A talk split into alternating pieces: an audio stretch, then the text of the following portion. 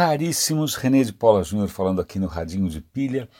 Eu proponho que quando vocês tiverem 3 minutos, 4 minutos, vocês assistam esse vídeo da NPR, extremamente interessante, sobre a origem da etiqueta de preço.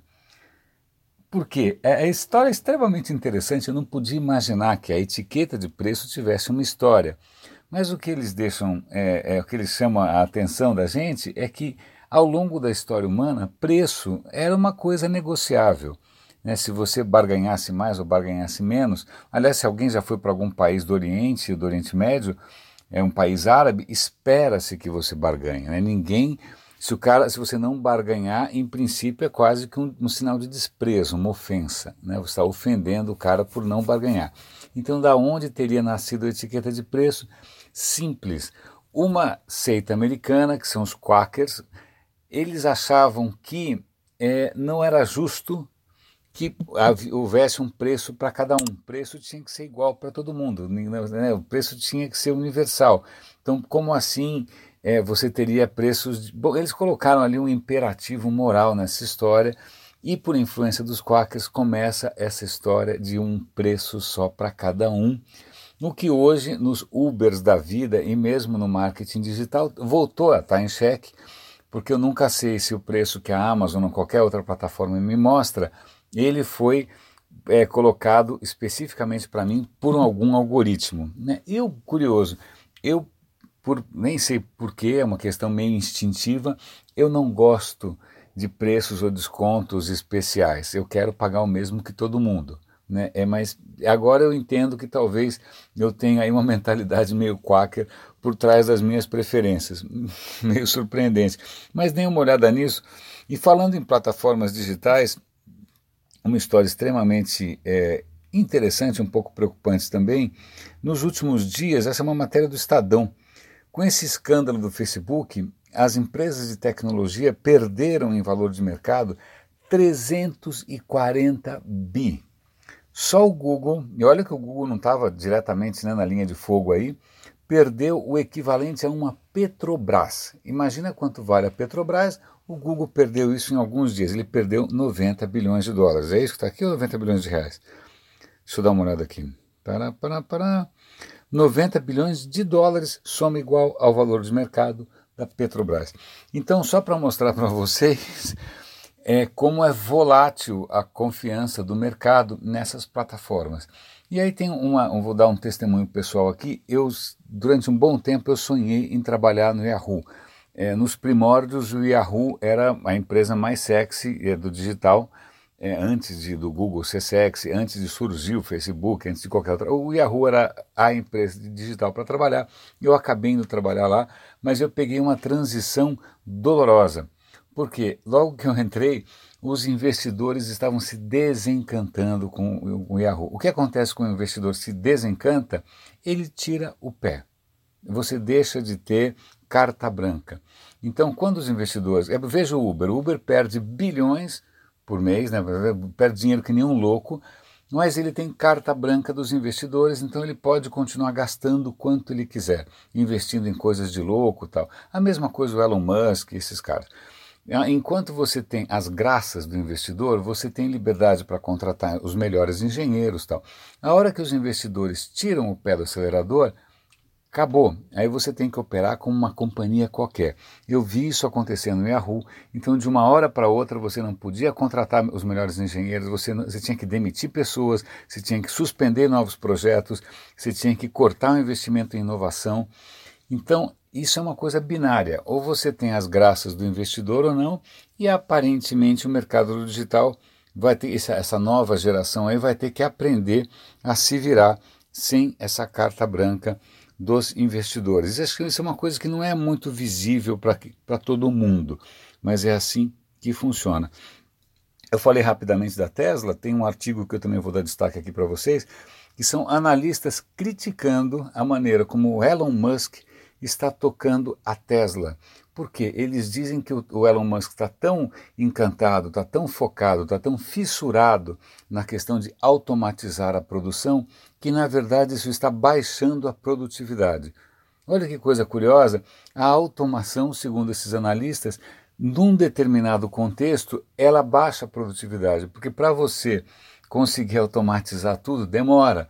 Né? A automação não necessariamente é tão flexível quanto uma linha de trabalhadores humanos. Então, enquanto o cara fica aí é, tentando automatizar tudo, a empresa está dando sinais de bancarrota iminente. Então, vale a pena a gente dar uma olhada aqui, não só para questionar um pouco o gênio do Elon Musk, também para questionar um pouco o hype da automação, né? e também para questionar um pouco essa carta branca que investidores dão. Aparentemente, a Tesla está realmente na corda da bamba, por várias razões. É um outro artigo extremamente interessante e que, curiosamente, eu também tenho uma história para comentar. Eu devo ter comentado em um outro episódio qualquer aqui, que em 2011, se eu não me engano, eu fui para a Singularity University. E na Singularity University, é, lá na Singularidade, eles várias empresas vão lá desfilar e mostrar o quanto elas são disruptivas tal. E uma delas era uma empresa ligada à genética chamada 23andMe, 23 e eu. Na época, eles se propunham, você ganhava um kit com sabe, um cotonete, um tubinho, você coletava a sua saliva ou uma amostra do seu, do, do seu tecido na boca, mandava para os caras e aí eles prometiam te mandar uma análise do seu, do, do, do, seu DNA, quais são as doenças que você tem probabilidade de ter, dar ali um diagnóstico, sei lá, pelo menos um mapa do que te aguarda em termos de saúde.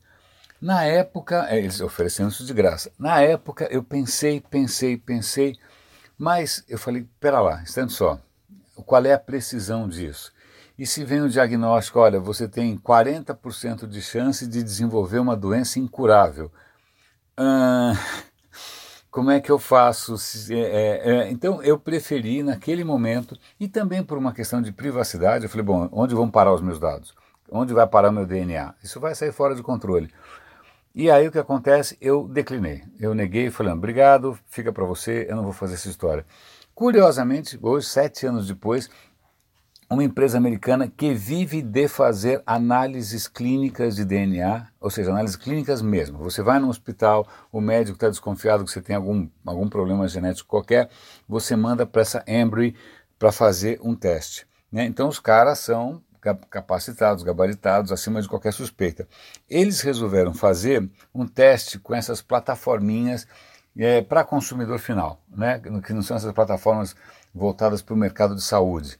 E eles não citam nomes, eles não apontam o dedo a ninguém, mas eles dizem o seguinte: gente, muita calma nessa hora, porque esses testes são superficiais e, pelas nossas contas aqui, 40% é falso positivo.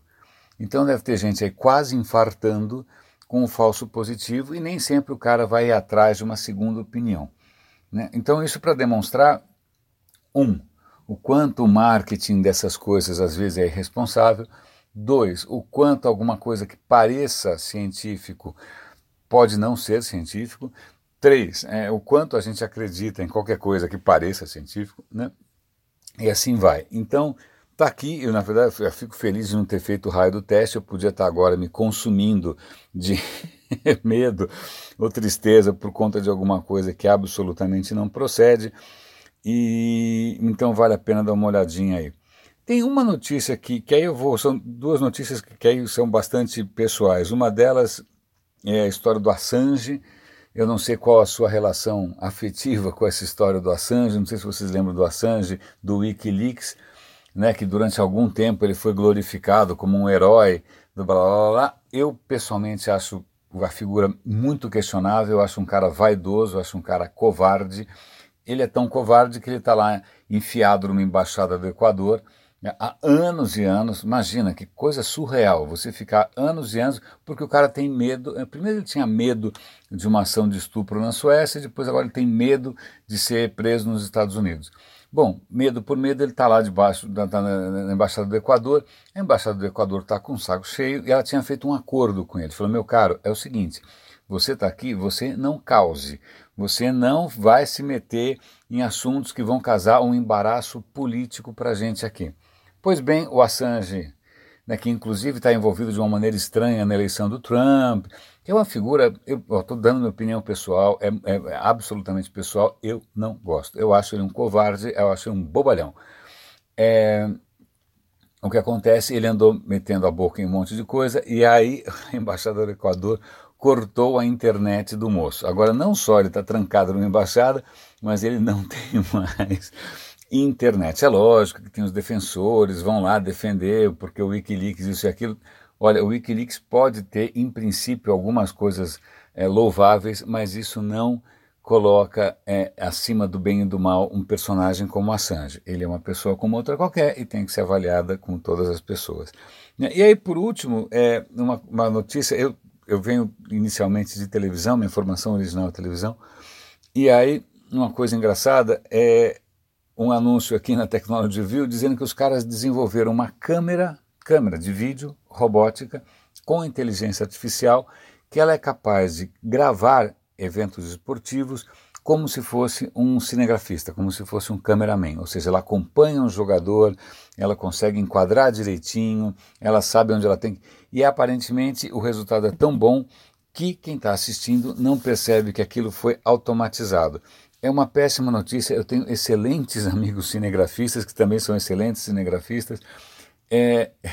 a vida está começando a ficar um pouco complicada. O que, é que vai sobrar para a gente fazer? Acho que massagem raríssimos. René de Paula Júnior falando aqui no Radinho de Pilha, enquanto ninguém inventa um robô que faça podcasts por conta própria.